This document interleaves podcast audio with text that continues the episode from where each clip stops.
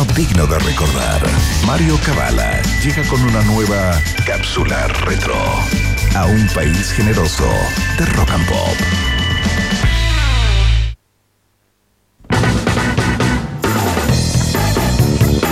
Muy bien, ya comienza una nueva cápsula retro eh, con Mario Cavala, anunciado ahí con bombos y platillos por el locutor comercial de nuestra radio. Mario Cavala, ¿cómo estás? Bienvenido una vez más al País Generoso.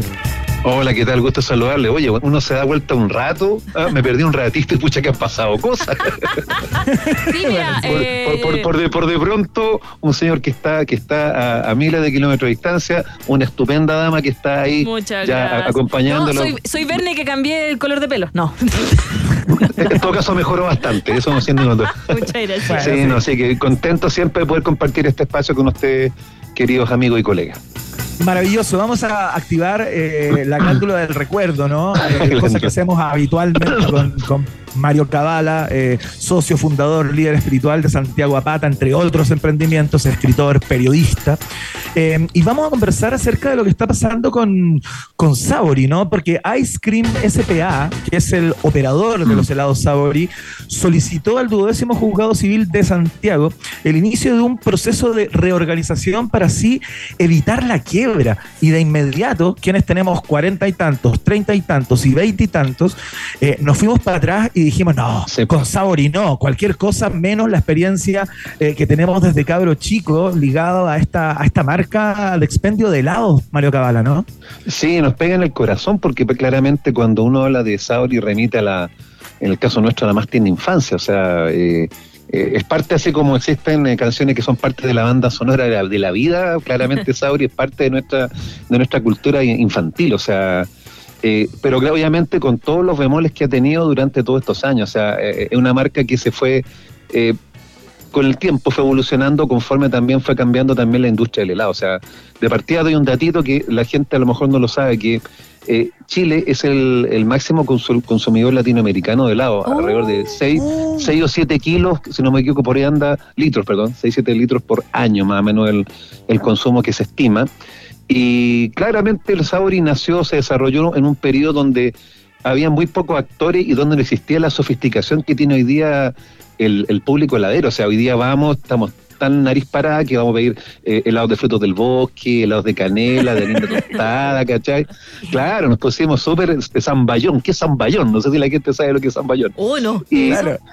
Claro, entonces, claro, porque además vino la arremetida de, de- de- de, digamos, de la industria extranjera, pero antes éramos felices con cinco sabores, pues vainilla, frutilla, eh, chirimoya, chocolate y, y por ahí, pues me entendí. Con Entonces, los Claro, helados nacionales, con el York. ¡Ay, qué rico! la Lava York, digamos, estaba el Ice Cream, que era una versión un poquito más poblete que tenía el Sauri, Breller, que era su gran compe- competidor de siempre, pero sobre todo con una línea bastante más modesta, pero no menos sabrosa, que nos, hacía tremendamente feliz.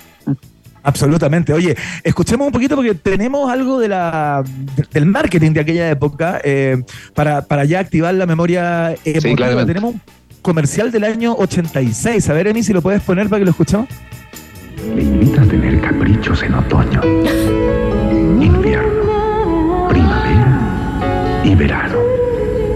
Un capricho de vainilla, por ejemplo, con helado de frutilla, salsa de damasco y hojitas de chocolate.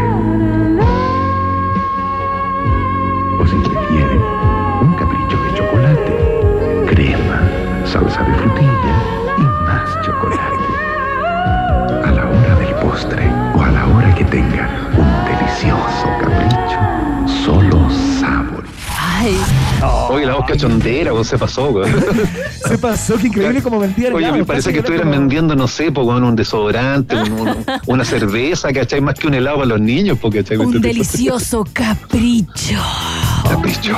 Sí, ah, claro. Oh, por favor, por Eh, increíble. Oye, eh, Maca Hansen ha sido un recuerdo eh, muy importante porque, Sí. claro, en el, en el imaginario de Maca Hansen, que es de otra generación que la nuestra, eh, a pesar de que estamos bastante cerca y ella lo, lo Ah. niega, pero bueno, estamos bastante cerca. Eh, los helados de la maca eran otros, pues eran distintos a los nuestros. Ya se había empezado a sofisticar un poco la Este cosa, ¿no? dato, este dato, no sé si Iván lo alcanzaste a, a tomar porque yo soy un pelito más antiguo que tú, Ya. que tiene que ver antiguamente, antes que naciera toda la, la industria del plástico, los helados, las casatas venían en bases de cartón. ¿En serio? Así de nomás, cartón. así nomás cartón. Y era, y era tan complicada la cuestión que cuando tú lo servías en la mesa tenías como que entrar a desarmarlo con cartón y ya tenías que comértelo al tiro porque si no después para poder congelarlo se te pegaba el, el helado al cartón, era un desastre, ¿cachai? Entonces después con los envases de, de plástico claramente eso cambió. Y lo que cambió también obviamente eran dos costumbres. La primera, que antes se consumía helado, yo te diría como que de noviembre a marzo, y de ahí se acababa, nadie más compraba un helado durante el año. Sí. ¿ah? Hasta que después entró el marketing a, a tallar, en la cual se tomó que el helado ya más que un producto de verano era un postre. Y como postre fue que empezó a tomar otra dimensión. Claro. Hoy día tú ves que vais a un restaurante y tú pedís, por ejemplo, un brownie con, con una bola de helado, pues, por ejemplo. Ya eso es como una cosa súper habitual que antes no existía para nada. Y todos los años en el verano aparecía la novedad del año, del verano, típico, el, como el capricho en ese caso y como muchos otros más que, Claro. que seguramente vamos a ir recordando. Me encantaba, Mario. Mira, y- yo soy de una familia de hartos hermanos. eh, entonces eh, tratábamos de ir a la piscina, a la municipal, todo. Claro. Eh, por, tuve la fortuna y la suerte de, ten- de tener un club cerca de mi casa y había un kiosco. Pero mi mamá siempre decía, una vez a la semana se compraba helado porque al Sí, menos claro. para mí no era barato, para mi familia No. tampoco, era, era un costo. Era un lujito, un lujito. Era un lujito y se podía hasta los 350. Entonces, todo lo que era el feeling, que ahora se llama Mega, ese estaba en otra No, o sea, te categoría. alcanzaban los helados de agua, sí, hasta ahí. Y de repente uno Sí. de crema, pero sin baño de chocolate, por ejemplo. no, el estéreo, el estéreo que tenía Damasco, crema de Damasco, al medio me alcanzaba, pero no me gustaba la crema. claro, entonces lo regalaba, eso, no me gustaba la mermelada, entonces se lo regalaba algún otro hermano. Que, que tenían los básicos que eran, por ejemplo, bueno, los lollipop, ¿cachai? Que Uy, eran los- claro. claro. que eran con distintos sabores, naranja, el tema. Después ya, ya escalaba un poquito el cremino, que era de, de Mm, crema, digamos, mm, y mm, después mm. ya el chocolito. El chocolito ya entraba en la fase como un poquito lo más, Mm. lo más premium, lo más premium. Sí, porque ese chocolate era clásico bueno. más grande. Oye, hay que hablar del centella. ¿ah? Ojo, el centella también eh, era, estaba en la línea, quizá un poquito posterior al lollipop que tú, que tú mencionabas, Claro. más o menos con- contemporáneo. Después vino, ¿se acuerdan del láser? No. El láser, el, Cagaron, el ¿se nifty. Pero, pero fíjate que el helado, yo diría que el helado como real que tenía, que tenía Sauri, que en este concepto como postre, sin duda alguna, que era como el helado que tú podías comer probablemente solo para los cumpleaños o solo para el año nuevo, era el almendrado, por ejemplo. ¿Ah? Ah, sí. el Vianeta. Sí.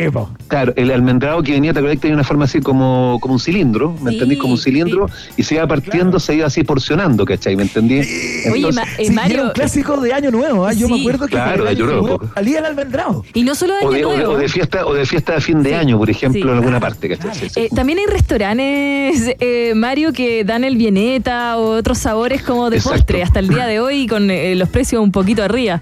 Pero sí, eh, es algo que siempre ha estado en la mesa. Por ejemplo, también en los veranos esperábamos, eh, a mí me, me acuerdo del manso niquelado. Que era un helado, Iván, de agua gigante y que no era tan bueno, pero te gustaba porque era, era barato más encima de agua y lo podías andar Claro. ahí, con- se te caía a la mitad con el calor que hacía en Santiago en típico verano, pero los otros que yo siempre quise y no me dejaban por la edad eran los Danky, como decían, Bueno, no, porque el- tienen el- el- alcohol. Eso, El, dan- eso es el muy Danky fue, ¿ah? fue una revolución, porque Mm. el, el Danky fue como un helado ya como mega especial que apareció en su momento, donde solamente había helados de palito. ¿no? Claro. Ah, Los Claro. helados de palito. Y, cu- y aparece este helado que marca la revolución porque en el fondo era, era como el cono, como el cono que ibas a comprar a la gelatería. Y de repente es esto que ya era una cosa eh, preparada, listo. O sea, no tenían que, que tenías que ir a una gelatería para que te sirvieran un cono con una copa de helado arriba. Y aparecen Claro, oye, dos pero es muy curioso eso. Sí, pues el Danky Sí. 21, ¿no? Habían dos Danky que fueron sensación en los 80, comienzo de los 80. El primero fue el Danky, que me acuerdo memoria, repete. Oh, justo iba a decir el, el Danky no gatonga. Danky Gatonga, manja el frajo, gilófono, no sé qué, y se cortó la comunicación con Mario el mejor momento. El mejor momento ya. Lo vamos a retomar, pero eh, ¿tienes un, el- uno, alguno, alguno favorito? ¿Tú, Iván? Sí, bueno, para mí, eh, el láser me encantaba y el chocolito. El chocolito, chocolito? era ese que uno pedía así. ¿Te puedo contar un secreto? puesto. ¿Te puedo contar un No secreto? Yo te tengo, sí. yo tengo chocolito hasta el día de hoy en mi casa. Sí, mira, No, vienen, porque vienen en formato chico en el supermercado y los compramos, los ponemos en la hielera y cuando queremos así como, oye, no estuvo tan bueno el almuerzo, comámonos un chocolito y ahí los sacamos de la heladera y los tengo guardados, tengo chocolito y crocante. Y ya, tenemos a, a nuestro querido Mario el teléfono nuevamente. Estamos en los- Danqui, me acuerdo. En los Danqui, sí, sí, sí. Bueno, el, el Danqui Nogatonga provocó un tema porque habían concursos por quién podía decir de corrido esta, esta Claro. frase larguísima y era, y, y era un ejercicio y de verdad que habían partes donde habían concursos y la verdad que fue una sensación, lo mismo que el 21 porque además la publicidad decía cuando seas grande, cuando seas grande. Claro. Y además, ¿por qué? Porque tenía... eh, pasas al licor dentro digamos del dentro digamos del, del Ah, producto mismo y eso entonces, era. eso, pero oye, era un toquecito nomás, pero eso generó un tema como que en el fondo el, el tipo, digamos, de la esquina del boliche no te lo podía vender si tú eres menor de edad, ¿cachai? Todo tema. Claro, Entonces, era tema país. Pero, Claro, pero tema era muy absurdo. Claro. Oye, pero espérate, ¿cómo era el nombre completo del Danqui eh, ¿Nogatonga? Nogatonga, porque era así como Nogatonga, manjar flajo, No, frigiloso. Nogatonga, megaloso, manjar chafa, friniloso. Oh. Mira, cuare- cuare- oye, cuare- 42 años Tremendo, después, tremendo. 42 años después todavía me acuerdo. No lo Eh, puedo creer, impresionante. Qué buena. Oye. Mira, después ya salió el Crazy. Ese es más noventero, que es el, en, Claro, en el vasito. Daisy. Claro, antes era el vasito chiquito, el vasito así, me acuerdo que era que era un cilindro bien pequeñito que tenía una, una tapita así como de, de, de un cartón así muy delgado, me acuerdo, después la sacaba y me entendí. Y, Oye. y eso, Claro. sí. Perdón, perdón. Oye, Mario, tú sabes entonces, bueno, si nosotros tenemos tantos recuerdos, yo creo que los auditores también, eh, Iván también. ¿Por qué será que está pasando por esto Sauri, que no es una empresa nacional, pero que marcó muchísimo a nuestras generaciones? ¿Por qué estará en este casi proceso de quiebra? Porque en el fondo llegan un minuto que el- los procesos de expansión son tan inorgánicos que, claro, no son capaces de prever. O sea, ven el éxito inmediato, pero no son capaces de repente ver el futuro. Bueno, ¿y quién podía ver una pandemia? Pues, o sea, partamos la de eso. O sea, si los tipos de un minuto llegaron a tener 280 puntos de venta, dado en, en- en- en- en la calle, en los malls, lo que sea, era porque en ese minuto el negocio estaba de- rentando y estaba dando, pero nadie tenía presupuestado que el, el país se iba a paralizar durante un par de años, y ahí obviamente quedó la debacle, digamos, no tenía Claro. cómo Claro. después hacerle frente, quedaste con tremendo arrastre de deuda, y por supuesto poder echar a andar la máquina de nuevo para generar los números, claramente no te dieron nomás, y con toda esta amenaza, que estamos comentando de, de otras marcas extranjeras que entraron, eh, con, con todo lo que, con el ecosistema del helado que estamos comenzando, que la gente se puso un poquito más, más sofisticada también. Entonces ha sido difícil y va a seguir siendo difícil, a menos que haya una, una reorganización como es lo que se está planteando. Estamos conversando con Mario Cabala, eh, nuestro arqueólogo pop, haciendo esta cápsula retro, ¿no? Recordando los helados, particularmente los hoy de los 80, los 90 y, y los 2000. Acá Rodrigo Salvo Parra nos recuerda el Holiday, que para él es el mejor helado exquisito. de sabores. Bueno, un clásico. Ese ¿no? helado de, helado de- de naranja. crema con cobertura de naranja. Eso, qué cual. rico que me gustaba el que vendían en la micro, eso sí, pero no era marca Sauri. Mi- Eh, mira. ese estaba más al bolsillo. Iván se va a acordar el proceso de Fabri como marca, ¿Ya? y aquí seguramente va a, ro- va a algún- va a rodar alguna lagrimita por su, por su mejilla, que eran los las cafeterías, salones de té Sauri del centro. ¿Mm? Sí, claro. Habían supuesto, dos, con, mi abuelo. Sabori sí. 2 y Sabori 3. ¿Por qué lo recuerdo? claro. Porque eran la- los salones de té favoritos de la gente, junto con el Café Santos, con el Café Paula, a la salida del cine, cuando todos los cines estaban Claro. más o menos todos eh, eh, concentrados en, en la... Sí, pues. El- en el paseo huérfanos principalmente. Entonces era, era un golazo, terminaba la película y la familia se iba a tomar eh, 11, 11 preparadas que, ¿tú te acordás que aparte, digamos, de la copa de helado, tenía ahí el juguito, el triángulo de jamón queso y el trozo de torta más el café o té. Era como la once Sí. armada en la, en la sala de té Saudi, sí, maravilloso, sí. Oye, mira Pucha, qué bonito oh, yo que tuve dice- muchos hermanos, de- no, me, no me sacaban para esos lugares, ¿por qué? Ya, bueno, ya. Oye, Pero, Matías es que- pero Alejandro. fíjate, fíjate. ¿Mm? Dale, disculpa, sí. No, no, que Matías Alejandro en Twitter, a propósito, comentabas tú estas casatas en envase de cartón, se acuerda del calipo. El calipo era la vida, dice. Es el último helado con envase de cartón. Claro, pero ese Yo no es acuerdo. Ese no es Sí. ese es de la competencia, ese es Bresler y lo siguen Ah, vendiendo en el supermercado por si acaso, Ah, así mira. que lo pueden Hay- ir a mira, comprar. hay, hay uno, hay unos helados, por ejemplo, que tuvieron corte y emotiva ceremonia, porque así como algunos sobrevivieron el tiempo, Ajá. otros volvieron como el Nifty, que fue y volvió. había un helado que se llamaba Misterio. Sí, po, Un helado sí. Misterio. Y el misterio era así como un poquito, con una connotación un poquito así medio de monstruo, ¿cachai? Un poco el tema. Sí. Y me acuerdo porque cuando tú lo comprabas, te regalaban unos frenillos así como de Drácula, ¿me entendí de repente? Sí, me acuerdo, esos, ¿Te esos como acordás? Los de- de plástico. Claro. Claro, había uno, hay otro helado que se llama Supersonic, que era una mezcla así como entre centella y como de crema, que también murió, que era tenía forma de nave espacial. Y otro que se llamaba Cabo Rico, que era como un chocolito, pero que tuvo muy poca, muy poca vida también. Pero también Mira, lo recuerdo así de. Eh, Mario, el- los helados Fruna tienen uno que se llama el supersónico, por si acaso, que es muy parecido al. Claro, tiene que ser parecido como el original, porque, bueno, ahí nos podríamos meter en la historia de los helados en general y ahí Sí, el po. Chocopanda obviamente tendría que aparecer, pues si que estuviéramos. Oye, José Antonio Jerez, José Antonio Jerez en Twitter están todos recordando, ¿ah? están, caen las lágrimas a través de esta red Pero social. por supuesto, pero por ¿Qué supuesto. recuerdos, dice José Antonio? Eh, me vino a la mente cuando iba con mi abuelo a la fábrica de Sauri que estaba en Vicuña Maquena y tenía una sala de venta al detalle. Uh, solamente el detalle y además tenían también para los colegios, hacían visitas guiadas. Sí. ¿Eh? Ah, te acordaste, viste, sí, visitas guiadas. Entonces, uno lo que más esperaba en la vida, a mí nunca me tocó, era que de repente, oye, te vamos a llevar a conocer la fábrica de Sauri. Oh, porque sí, además, sí. porque tú ibas y seguramente te tocó Maca, te conocías todo el todo el desarrollo industrial, la fábrica, cómo se hacían los helados, pero además venía, la, venía al final la degustación. po, Sí, eso es lo mejor de todo, po. sí, me llevaron Iván. Uy, Mario, en eh, típico en los 2000 me llevaron. Uy, puedo decir marca, ya la voy a decir una vez nomás. Eh, fui a Sabri, fui a Ideal, fui a Coca-Cola, fui. Pero Dios mío, ¿qué? Eran los mejores paseos. Volví ahí con una indigestión impresionante. Pero no les cuento, yo tenía muchos hermanos, entonces atacaban ahí cuando llegaba a la casa y me quedaba sin ni uno. Entonces la idea era en el bus de vuelta. Comerte todo lo que podía para no llegar a la casa con las cosas. Ya, perdón. Maca, Obvio. probablemente Bueno, tú que sí. tenías una familia muy numerosa, Sí. seguramente vas a recordar la pelea Uh. cuando se compraba una casata de tres colores en la casa, una Sauri. ¿ah? Oh, sí. Porque tenía ahí, ¿te acordás que era como una bandera? Sí. Que era, era frutilla, vainilla y chocolate. ¿Quién se comía Frutilla el chocolate? siempre sobra. No, frutilla ¿Ah? siempre sobra. Vainilla y chocolate la, la devorábamos, devorábamos. ¿Y sabéis qué hacíamos también? Y lo sigo haciendo hasta ahora. En un pote le pongo manjar, lo pongo en el microondas con un Ah, claro. chorrito de leche, lo hago una salsa y se lo pongo al helado, ¿viste? ¿Viste Y que soy había una golosa? publicidad, y había una publicidad con, con, con, con mismo Sauri, era que tú ya abrías el helado, Ujú. agarráis una cuchara y hacéis como el jueguito, como que ibais barriendo, ibais barriendo el helado para formar así un poquito la, como, como un circulito, como, un- como una, como una bolita, ¿me entiendes? Oh. Era muy Claro, interesante. sí. claro. No te quiero contar Oye, nada, eh, perdón, perdón, pero no quiero contarte nada, Mario, disculpa. Pero para ahora, para el 18 de septiembre, eh, el helado Sabri vendió con cucharita.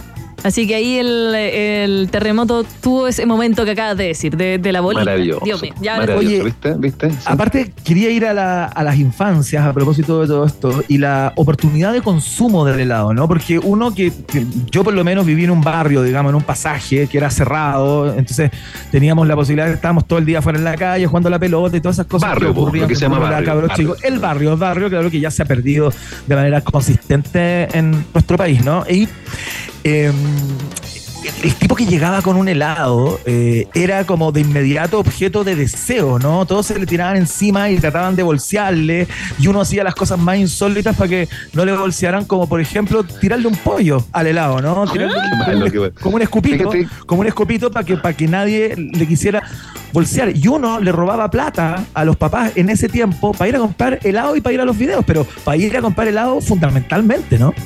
Sí, pero era como el premio, finalmente. Yo siempre he sentido que el helado perfecto un niño es el premio. Entonces te voy a regalar un helado, te compro un helado. O sea, siempre está supeditado que el helado sea el premio por notas, por buena conducta, por montones de, de cosas que ocurren.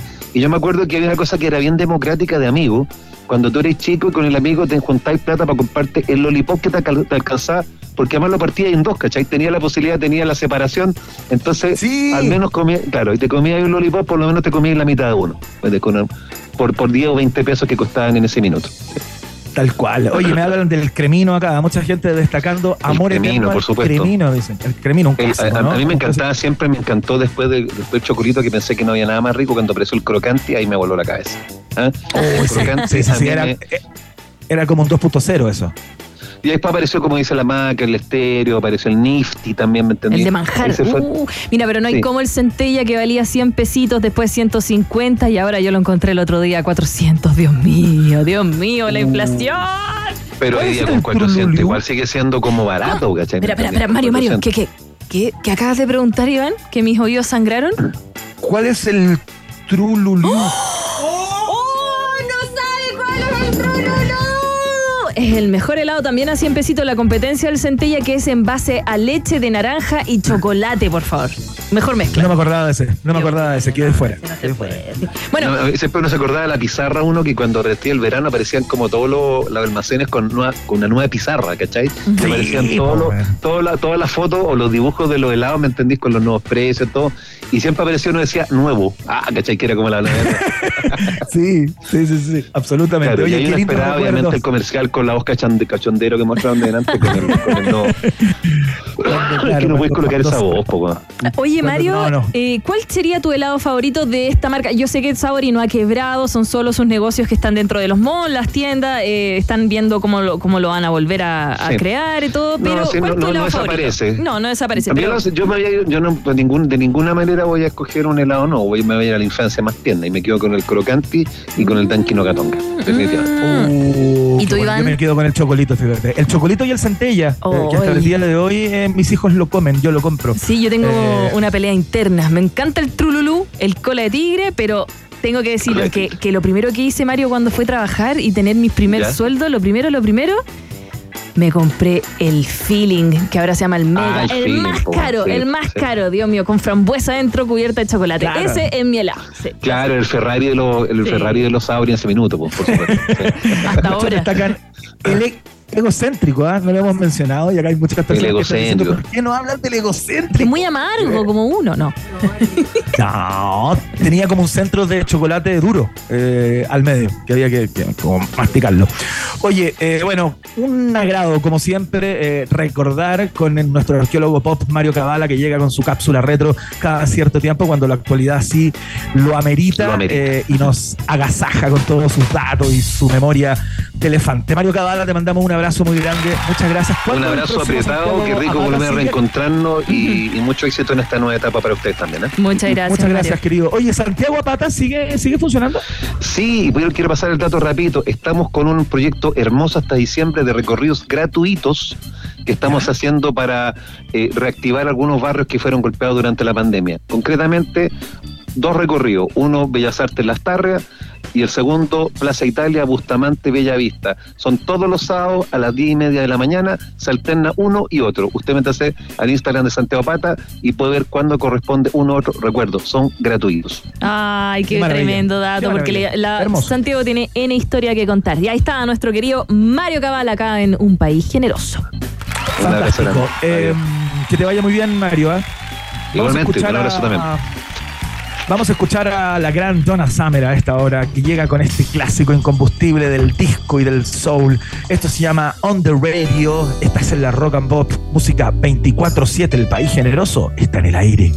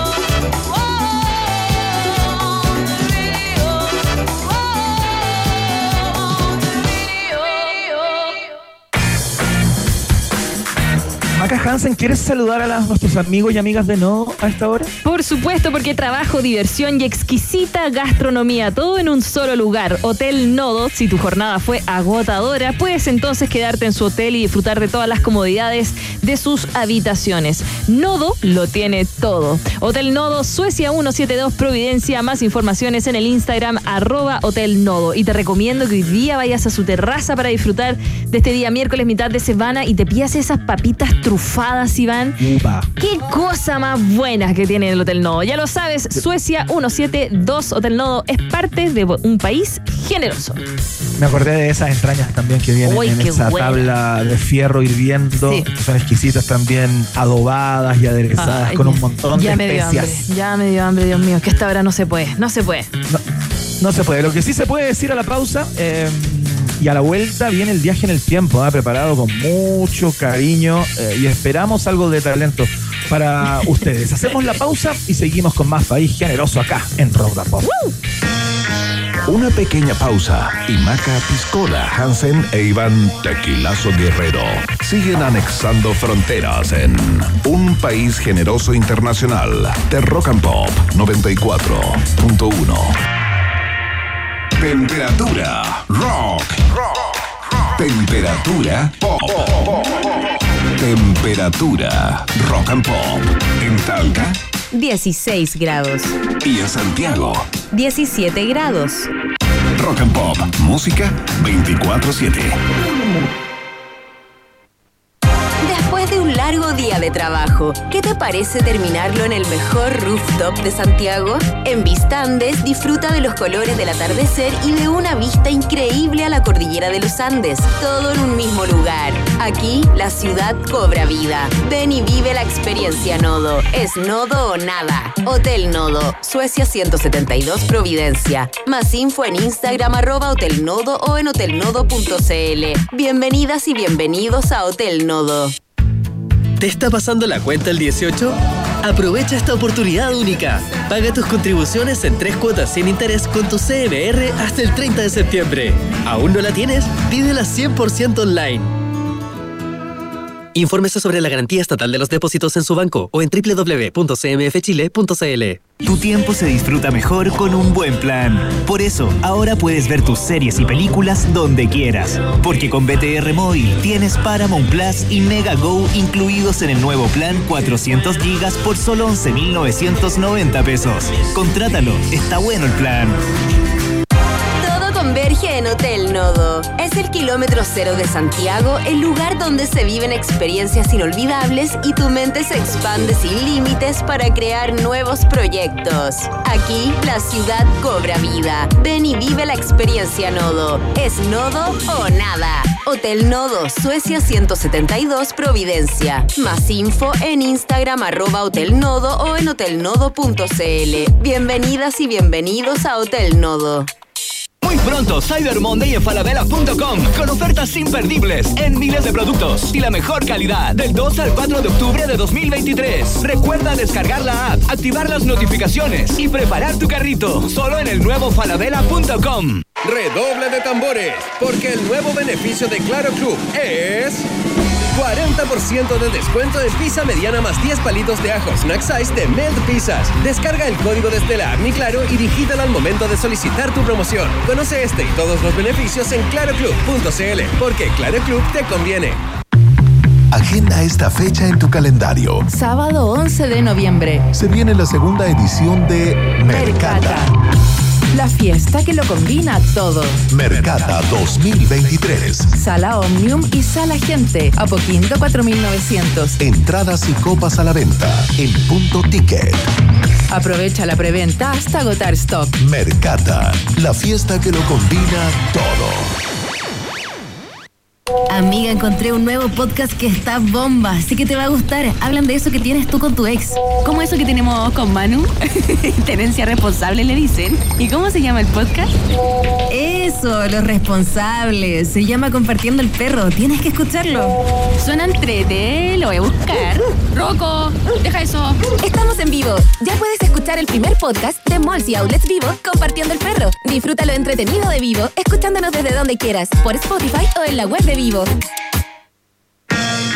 Si a un país generoso le agregas harto chile picante, el resultado es un país generoso internacional, que ya está de vuelta con Maca Flop Hansen e Iván Chanfle Guerrero en Rock and Pop. Quedamos con un clásico a esta hora de la tarde. Se- seguimos en el taco, ¿no? 7 con 33. Esto es Don Haley. Johnny Can't Read. Oye, esta canción salió ayer, ¿ah?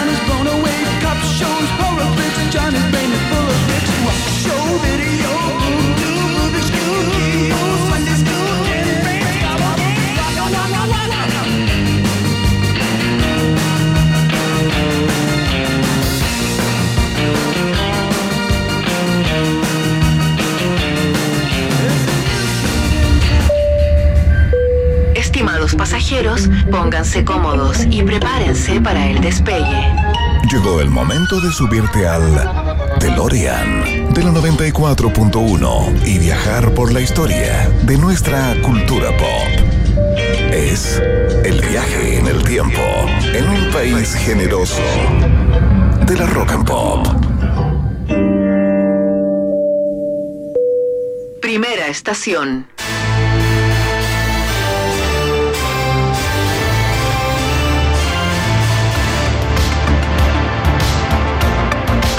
Muy bien, queridos y queridas acompañantes, pasajeros de este viaje en el tiempo de la Rock and Pop, iniciamos la primera estación eh, de esta ruta, ¿no? Que compartimos todos los días, por supuesto. Nos vamos a 1984, querida Maca Hansen. Tú no habías llegado a este mundo todavía, ni estabas en proyecto. Eh, mientras la banda alemana de synth pop Alpha Bill lanzaba su debut, su disco debut llamado Forever Young y que traía esta tremenda canción llamada Big in Japan. No sé si te manejas. Sí, me gusta mucho, mucho, mucho esta canción. No La tocamos en Rock and Pop, pero debería, debería entrar a la parrilla. Big in Japan. Na, Tremenda canción que in tiene una Japan. gran historia aparte de Maca Hansen. A Es muy di- divertido lo que hicieron los Alpha Bill con esta canción, porque Big in Japan es un término que acuñaron ellos para eh, referirse a todas aquellas bandas occidentales eh, que no lograban instalarse en el alto de los charts en, en los países de por ahí, di- digamos, y se ufanaban y se quebraban porque eran grandes en Japón, ¿cachai? Ah, oye, pasa mucho eso, que mm, hay discos que se sacan en, en Japón, vinilos, que de hecho uno que le gusta el, el- el mundo de la música y del vinilo, eh, uno Claro. busca, busca muchas veces, no, ese es el ese es el disco que se publicó allá, que se imprimió en no sé dónde, como que son como joyitas hoy en día, en los 2000. Tal cual. Y a propósito de la, de la cultura que tú conoces bien, ¿no? La cultura japo que tiene esa cosa de, eh, de fan, ¿no? Son tremendamente fans y de repente son fans de cosas eh, que solamente pegan ahí, ¿no? Y se ponen fanáticos, fanáticos. Entonces había mucha banda en aquel entonces que hacía música que no, que no lograba encumbrarse en Occidente, pero sí como que lo lograba en Japón, ¿cachai? Entonces es como una suerte de ironía eh, de la banda para todas esas. Yo, yo creo que un poco para sí mismos, ¿ah? a pesar de que esta banda tuvo bastante éxito, yo creo que eh, deben haber sido hit en, Ja- en Ja- Japón, entonces como que se hacían el autochiste, ¿cachai? Claro. Con, esta, con esta canción. Big in Japan, eh, banda que estaba muy en la línea de lo que estaba haciendo Human League en ese momento, eh, con sonidos eh, pasados por sintetizadores y máquinas, eh, cosa que estaba iniciándose recién con sintetizadores muy básicos, pero que lograban un sonido muy particular y que se despegaba un poco eh, de lo que había dejado el punk, ¿no? Que fundamentalmente eh, utilizaban el formato trío, bajo, batería, guitarra, eh, y aquí ya eh, se ponía un poquito más sofisticada la cosa. No solamente la rompieron con esta canción, sino que eh, con la canción que le da título al disco, que fue profundamente versionada y que es una baladaza, ¿no? Mira.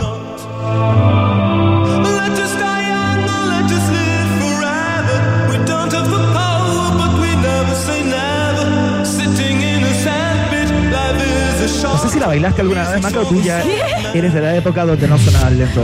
No, no. No, en, en mi época sonaba Che Bahía. Danza la manivela. Pa' allá, pa' acá, pa' allá, pa' acá.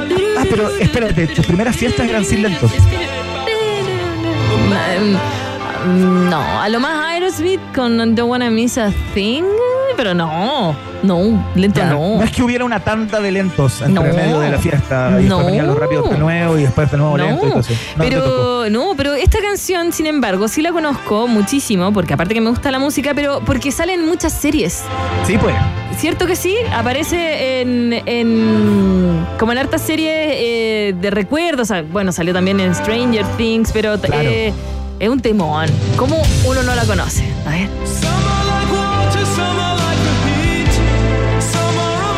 Un temazo de Alpha Bill, eh, a quienes recordamos hoy en esta primera estación, a propósito de que un día como hoy, en el año 1984, lanzaron su debut exitosísimo llamado Forever Young, como esta canción que eh, escuchamos. Nos vamos eh, rápidamente al año 1993, esta es la segunda estación. Próxima estación. Mira, una banda eh, que está en la vértebra de nuestra radio de rock and pop, eh, Maca Hansen, y que el año 1993 se despachó un discazo, es su quinto disco, llamado Late, y que tenía entre sus hits eh, y canciones que fueron singles, por supuesto, eh, vienen comprados en todas las listas, esta que se llamaba Say Something, que es un temazo, ¿no? Mis favoritas de James. De verdad que sí. em, su música igual tiene. tiene eh, se, se escucha simple, pero no es nada, nada de simple. ¿Se entiende lo que, a lo que voy yo, no? Como que una canción que Sí, saldría claro. fácil de sacar. Say something, anything. Pero no es fácil. Para nada. Sí, no, no es fácil. Son cuatro notas. ¿sabía? Esta canción es muy, es muy sencilla en términos de acordes y todo eso. Y, y tiene, y tiene sentido porque eh, antes de sacar este disco Late, eh, lo que hizo eh, James fue irse de gira como telonero de Neil Young. Eh, un cantante folk gringo, eh, muy reconocido, destacadísimo, ¿no? Eh, que influenció de alguna manera con esa simpleza de la que tú hablas, casi eh, guitarra de palo, ¿no? Eh, el lanzamiento de este disco Late, que contó nada más ni nada menos que con la, pro- con la producción de Brian Eno. Se agarraron a Brian Eno eh, después de, de muchas gestiones. ¿ah? Hay una historia vinculada con eso, porque James tenía muchas ganas de, de trabajar con Eno. ¿Le tenía ganas a Ino? Ah, ah, le tenía ah, ganas ahí, ¿no? ya, Le sí, tenía ya, ganas. perdón, perdón. Sí, claro. Eh, desde su disco debut, desde el, desde el Stutter, eh, su disco Stutter del año 1986, eh, lo andaban buscando y Brian Eno estaba súper ocupado como en ese tiempo y no les daba pelota y les dijo conversemos un par de años, ¿no? y, bueno, este tipo, eh, el, el, el líder de la, de la banda le mandó una carta a Brian Eno eh, y acompañada de seis horas con las cintas de los ensayos de la banda, ¿no? Para que el tipo viera que estaban trabajando bien y que no eran cualquier banda pichiruchi, ¿no? Claro. Y no escuchó las cintas mientras estaba de vacaciones, luego de que su esposa le dijera que era fan de James. Ah, gracias a la señora. Mira. Gracias a la señora. ¿cachai? Y ahí, luego de escuchar que el material que tenían estaba bueno, dijo, ¿sabéis qué? Voy a producir a estos, a estos cabros. Eh, est- estuvieron encerrados durante mucho tiempo eh, tocando las canciones, rehaciendo las canciones, y es ahí cuando a- aparece de alguna manera este, este gen más simple eh, en comparación con lo que venían haciendo antes, que eran atmósferas sonoras muchísimo más densas, eh, influenciados por la gira que habían hecho con, con Neil Young, que, que los transformó. De alguna manera, este disco tuvo meridiano éxito en todos lados, en Australia, en Estados Unidos, en Reino Unido, eh, alcanzaron puestos de importancia en las listas de esos países y eh, se convirtieron en una banda súper eh, representativa de lo que era el pop inglés aquellos años cuando, cuando todavía el Britpop ¿no? Eh, reinaba por esos Claro. lares. Así que, Oye, me nada, gusta, me gusta. James, pero esta canción la odio con todo mi ser. Sí. ¿En serio? Es que, Sometimes. es que no, late, late. O sea, late, late. Sí, claro. sí, es que llega un tono que, que cuando siempre me duele la cabeza y escucho este Sí. Ese, ese, ¿no? Este. ¡oh! Me saco el audífono. No, no, oh, la otra. Dios mío, ya, perdón. Lo intenté, lo intenté. Bueno, muy bien. Es un tremendo disco y lo queríamos destacar porque apareció un día como hoy en el año eh, 1996. Entonces, eh, 1993, perdón. Eh, lanzan este, este disco llamado Late que se ganó la segunda estación del viaje en el tiempo. Cáchate quién se anota en la tercera estación. A ver. Próxima estación. Wizard. No. O sea, sí. Lo que estamos escuchando es Wizard, por supuesto, la canción Beverly Hills, pero no estamos escuchando porque haya salido el disco que la contiene, ni se haya eh, publicado hoy como single. La estamos escuchando porque fue una de las tantas canciones que, cuyo video se grabó en la mansión Playboy Maca Hansen.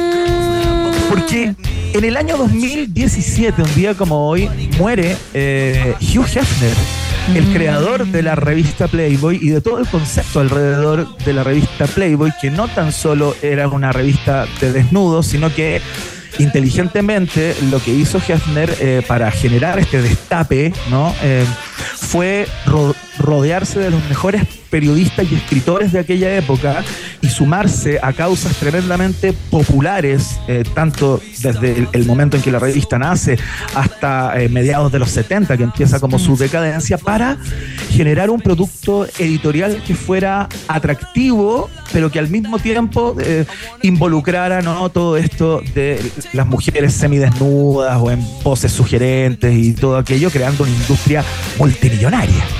Claro que sí. eh, mira, solo voy a destacar que por su revista también aparecieron tremendos artículos eh, de escritores eh, de terror Claro. o de ciencia ficción que no tenían espacio en revistas tradicionales para la época y Hugh Hefner sí le, le dio, le dio el espacio. Pero también cuando murió Hugh Hefner estalló este tremendo escándalo, quizás lo vas a contar, eh, que fue cuando las Playmate, que son las conejitas, destaparon la olla de cosas que la gente ya sabía, intuía o sospechaba que era este antro de orgías que tenía, donde desfilaron personalidades de, casa to- de casi todos los ámbitos de la cultura y la política americana, cuna de las grandes fiestas en las que reinaba el alcohol, la droga, centro de la, pervers- de la perversión, toleradísimo por la misma cultura, pero también era tolerado porque era Hugh Hefner. Esto se destapó cuando muere.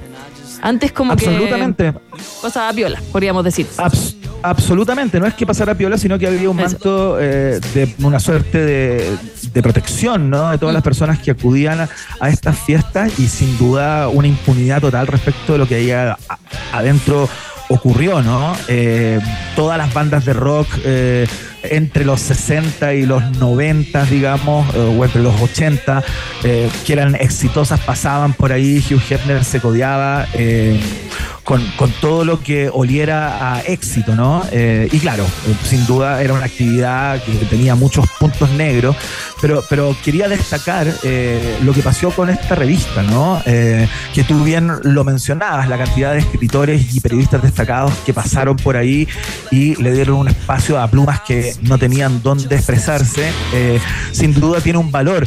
En el año 1953 aparece la primera revista Playboy con una foto antigua de Marilyn Monroe eh, desnuda en portada, una foto que había conseguido Hefner antes que eh, Marilyn Monroe fuera Marilyn Monroe, digamos, Claro. eh, la, la- la destacadísima actriz y mito sexy ¿no? de, de aquella época, eh, y el tipo la estampó en su portada y ahí empezó una historia que no paró más hasta su decadencia en la década de los 60, eh, cuando empiezan a aparecer otras revistas, aparece Hustler con una propuesta mucho más eh, jugada en términos eróticos. eh, y claro, Playboy eh, eh, empieza a quedar como una buena revista para leer, pero ya termina eh, su imperio, ¿no? Que continúa justamente en la, en la mansión Playboy. Y poníamos, escuchábamos a Wizard, por supuesto, porque claro, el video se grabó ahí. Y hay otro video de un hip hopero llamado Nelly, que hizo un video con Justin Timberlake. De hecho, es un, es un featuring con Justin Timberlake de esta, de esta canción que quiero que escuchemos, que, ta- cuyo video también se grabó en la mansión Play.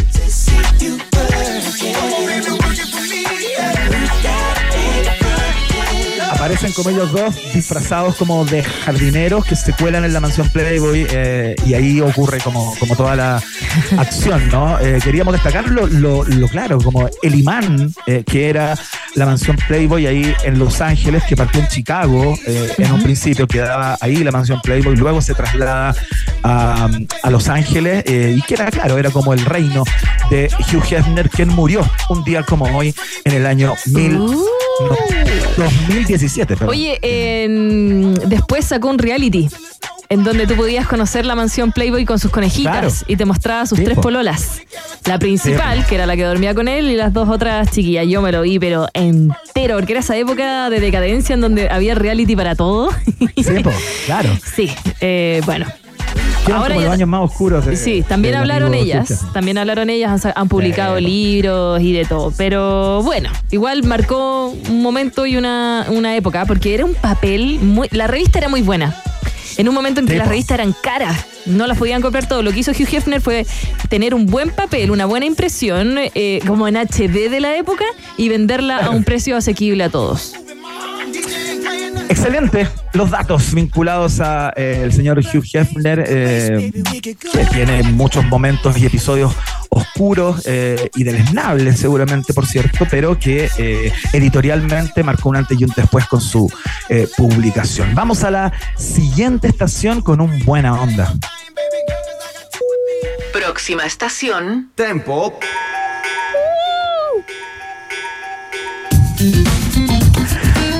Bien, nos vamos al año 1966 y yo sé que esta estación la va a disfrutar mucho eh, mi querida Maca Hansen porque ella tiene una formación italiana, así que tiene mucho que decir y que plantear respecto a Lorenzo Cherubini, más conocido artísticamente como Giovanotti, nacido en Roma, Italia, un 27 de septiembre del año 1966, cantante y compositor italiano. Maca Hansen, ¿es verdad que en las clases de música eh, interpretaban canciones de Giovanotti?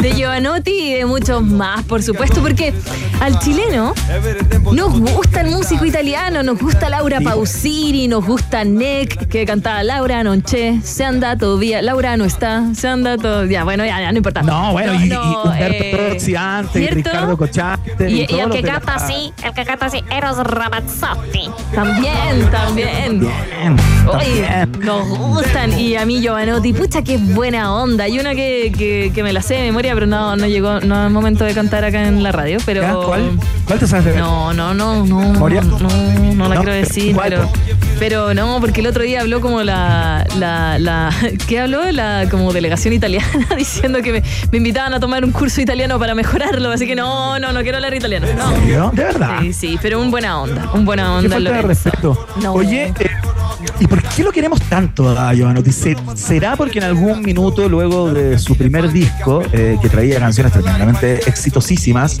eh, o su segundo disco más bien, eh, empezó a cantar en español? Pues entonces ahí se nos acercó mucho este tipo, ¿no? Mm, Sí, y aparte porque también tenía esta que se llamaba Penso Positivo. eh,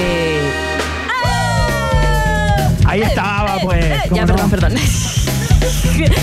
Y porque además de ser un músico, él es productor musical, Iván. Ya hoy en Italia, por ejemplo, él tiene como un estudio, tiene también como Sí, una firma en donde va enseñando el rap también a las nuevas juventudes. Aparte fue eh, niño, niño símbolo de MTV en un momento, eh, con sus videos eh, y, con su, y con su onda. Aparte que era muy curioso acá en este lado del mundo que un músico italiano, que en general eh, lleva bastante tiempo como fuera de, de los grandes escenarios para, para Latinoamérica, eh, pegara con tanta fuerza con canciones como esta, por ejemplo, como la que escuchamos antes, Norman Oyo, y, eh, y también con esta que a mí me gusta mucho, Hansen, mira. Oh, ay, perdón, perdón, estaba haciendo una performance. Sí, la próxima. Qué buena que es. Pucha, Qué buena. que- ¿Esta es la canción que te sabes de, de memoria, Maca? Esta y la pasada. Estaba haciendo una performance aquí en el estudio. Por favor, ¿puedes cantar esta? No. Por me da favor, te lo te lo vergüenza. ruego. O sea, de eso depende el éxito de esta estación. Te No, lo prometo. no, no, no. Es que está rapeando. Se ti incontro per strada non, No riesco a parlarti. No, no me hagas, no me hagas. ¡Ay, no! Tiró un canapé y luego tira la piedra y esconde la mano. No puede ser. No. Es que, es que me da vergüenza. La que es buena para hacer esto es nuestra querida Solu Rejola, molto più facile cantare de Saturno, por si acaso. Sí, bueno. Ella, ella- ella la canta mejor. No, no quizá el Qué gran canción. Sí, bonita, bonita. Serenata Rap, el gran eh, Giovanotti, por supuesto, que eh, nace un día como hoy en el año 1966, que tuvo mucha aceptación en Chile. De hecho, en algún minuto anduvo dando vueltas eh, por ahí, por Radio Rock, Rock and Pop. Eh, lo recordamos para los 30 años de, de nuestra emisora. Así es que eh, con eh, Giovanotti pasamos a la última estación y pido perdón. Oh. Última estación. Perdón, al micrófono. Dios mío.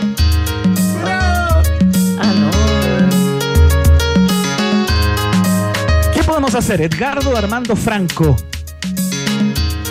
Es el nombre del general que nace el 27 de septiembre del 69. Si te gusta no, no, no. Esta sale Tipo en los matrimonios. absolutamente funeque, absolutamente funeque, eh, a propósito de las letras de sus canciones que Muévelo. cosifican a la mujer de manera importante, que se retiró por completo de la industria de la música el año 2004, convirtiéndose en otra persona, porque eh, la religión lo tomó por entero. eh, y se convirtió al, eh, en un testigo de Jehová, digamos, tremendamente militante hasta el día de hoy y abandonó todo este tipo de, de actividades ligadas a, a- a la música y particularmente a la música que él hacía, que era una música bien erótica, eh, que, que hablaba de las partes del cuerpo frontalmente de, eh, de las mujeres, ¿no? Pero te quiero contar que el otro día estuve en una fiesta acá en México. eh, Y pusieron esta una canción. amiga que estaba de cumpleaños y estaba súper apagada la fiesta, como que pasaba poco. Eh, y, una, y una persona va, se acerca eh, tranquilamente al teléfono que estaba controlando la música y pone esta canción y te juro que el 90% de las personas que estaban ahí salieron a la pista de baile y quedó la caga. Es como poner el marcianeque hoy en día en, la- en la- en fe- en las fiestas de jóvenes. Pero Exactamente, jóvenes. tal cual. Ocurrió eso, efecto Marcianeque, efecto Pailita y eh, la fiesta prendió de inmediato. Bueno, tiene una gran cantidad de canciones. Estuvo en Viña del Mar en algún momento, eh, se llevó como la gaviota de, de- de- de- de plata o qué sé yo, eh, todos los premios, porque claro, estaba muy de moda en TV también. Lo tomó en un momento por ahí por el año 1992 con Muévelo. que es esta canción que estábamos escuchando y eh, quedó la tentalada. Pero no solamente tenía esa, tenía esta también. Ah, no. No me trates de engañar. ¿Quién es ese? Tú tienes a otra. Oh, está bien. No llegó ese tono. Pero a mí me quieres para. ¿Para qué? Totalmente incorrecta, ¿no? Lo de- lo del general. Funeque. Eh, No, sí, pero está bien. Hay que pasarlo bien un rato. Sí, por supuesto. Así que recordamos también al panameño, eh, el general, que nació un día como hoy en este en esta última estación del viaje en el tiempo. El coro, el coro. Eh, Está rica, está rica, está rica y apretadita. Dios mío. ya. Hay cosas que. Desastre total. Era la última estación del viaje en el tiempo. eh, y nos vamos directamente a escuchar la voz de Maca Hansen que lee los resultados parciales de la pregunta del día de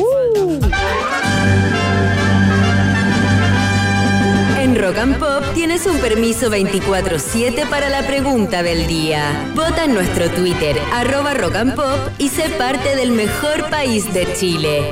Un país generoso de la Rock and Pop.